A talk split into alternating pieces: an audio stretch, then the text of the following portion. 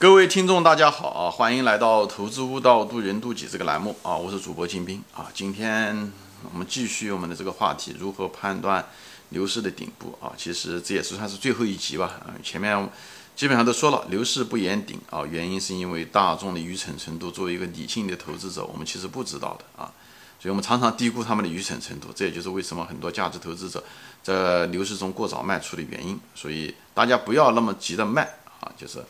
嗯，牛市还是吹泡沫，但是呢，同时呢，也不要反过来被这个牛市中的乐观情绪把它呃骗进去啊。所以呢，呃，高了呢，就是可以逐渐的卖，把仓位拉开以后，涨了就卖啊，不涨了就不卖啊，再跌下来还补一部分啊。这就是我在别的节目中说过啊。以后又谈到了很多的拐杖啊，无论是股市情绪的拐杖，还是基本面的拐杖啊，就是。通过这个巴菲特指标，通过资产的泡沫啊，来判断股市是不是过高，或者是另外一种指标，就是用平均市场市盈率，从企业经营的利润跟股价比这个性价比看是不是过高啊？这两个基本面的拐杖。呃，后来上一集我也谈到了股市的市场的技术拐杖，就是所谓的市场的宽度啊，市场的宽度就是指数涨，如果市场上大多数股票在跌。指数在涨，也就是所谓的优质股票吧，就是或者成分股在上涨，但是大多数股票在跌，这是一种市场的分化，大家得小心啊！这往往是表示着，至少是这一波快了啊，就是快要下跌了啊，就是，所以呃，基本上每个牛市快结束的时候，每，所以大家都不知道最后牛市最后什么时候结束，但是他们结束的时候，多多少少都有这个症状，都有这个症状，所以这个症状本身不一定是说一定是牛市的结束。但是牛市的结束基本上都有这个共同的特征，说白了就是这种市场的宽度啊，也就是分化是牛市结束的必啊，就是牛市结束的必要条件，明白吗？就必要条件，就有之未必然，无之必不然，就是每个牛市结束都基本上有这个特征，好吧？行，我就就就把这个大概总结一下子啊，就是那么说到这东西，又回到了我这个节目中开始的这个话题，就是说。难道判断牛市的最后的顶，难道就是那么重要吗？其实那个，虽然每个人都觉得这个东西好像都是要问这个问题，其实更重要的问题你也得要问，就是你为什么老是要问牛市的顶部在哪里？其实这个是每一个呃股市参与者真正是需要问的自己的问题。你为什么要问这个问题？就是一定要知道牛市的顶部。说白了，你心中的就像王阳明先生说的。去山中贼难，实际上你还是被你的贪婪和恐惧在驱使着。贪婪，你还想再挣那波钱？你明明知道牛市已经过高了，所有的估值都过高了，但是你还想挣最后一波，不是吗？最后一波也是赚钱最多的，所以你无法控制自己的贪婪，同时呢又有恐惧，对不对？你怕踏空，对吧？你希望能够再涨上去，同时你又怕又掉下来，以后你又亏了钱，所以。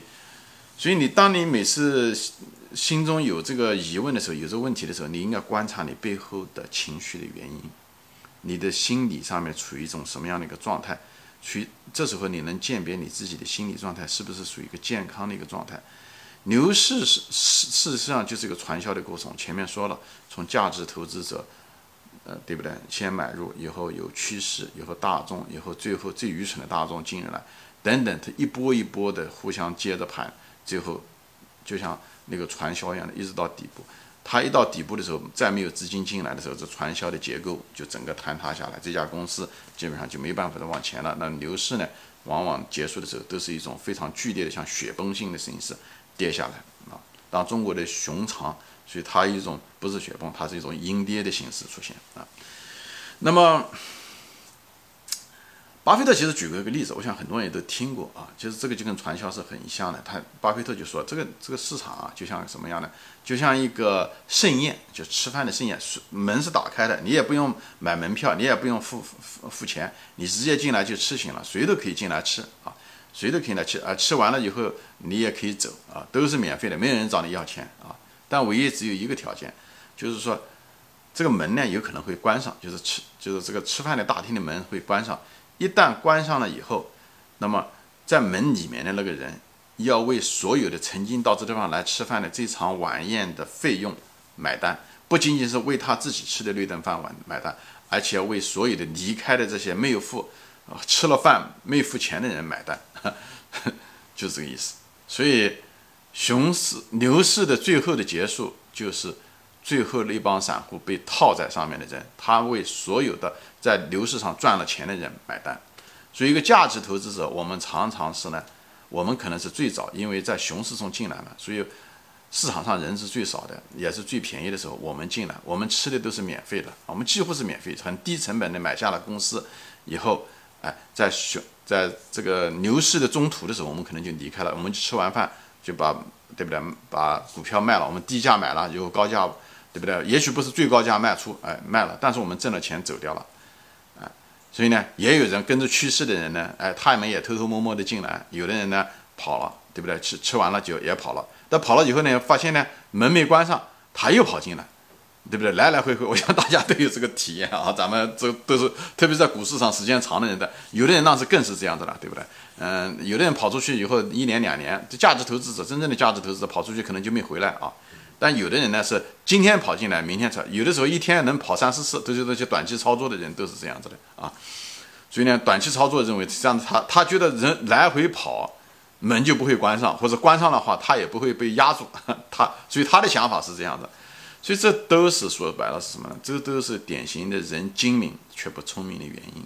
聪明的人是什么呢？像价值投资者，他很可能进来吃了饭以后走了，走了半里路了，门才关上啊。他但是呢，关上的时候呢，他人不在里面，这个就是他的好处，好吧？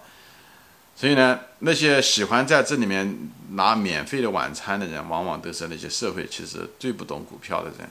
但是却在股市中最后一批他们进来的人，那些理发师、那些出租车司机、那些卖菜的大妈，哎，那些人因为贪婪的驱使，看到左右邻居同事赚钱，他也进来。最后的结果呢，是他拿的并不多，却要给所有的人。他吃的虽然不多，挣的钱虽然最少，都要去给所有的人买单。熊他，因为他也得承受这个过程。所以很遗憾的就在这地方，所以我就是在这地方。为什么用巴菲特这个例子来举例子呢？就是问题就是，难道你在吃饭？如果每一个人，我就问这个所有的问过我这个问题的人，就是这个美国牛市是不是最后一波，或者牛市什么时候能结束？你就相当于是什么呢？你明明知道这个很多人已经离开了，或者是这个这场盛宴，你也知道你来的比较迟，或者是你已经待在这个地方已经很长时间了，那个。门其实已经开始在松动了，其实你不知道，但你知道，其实你心里面清楚，你不应该再待在这个地方了。但是你还是想吃最后一口那种丰盛的晚餐，那么出来混都得还。你如果真是要拿那个时间去舔那把刀尖的话，上面写的时候，那你要为你可所有的可能承担代价。这个投资就是一个概率，是在收益和风险之间的一个取舍。但每个人对于收益和风险的态度。和估计，你背后的贪婪和恐惧的趋势，决定了你最后的收益怎么样。你如果风险已经很大了，但是你眼睛老是盯着那个收益，就像一个棋盘手老是想着怎么样进攻，那么这是很显然是很愚蠢的一件事情。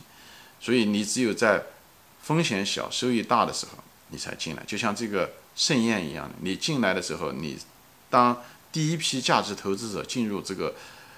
呃，宴会的时候，他实际上是在地上面捡了玉，拿石头的价钱买了玉。啊，你不要去拿一个玉的价钱去买那个石头，就指望那个石头现在是玉的价钱，以后明天的时候会卖出两倍的玉的价钱。那么这很显然是很愚蠢的方法。虽然在这个宴会上的时候，所有人都在。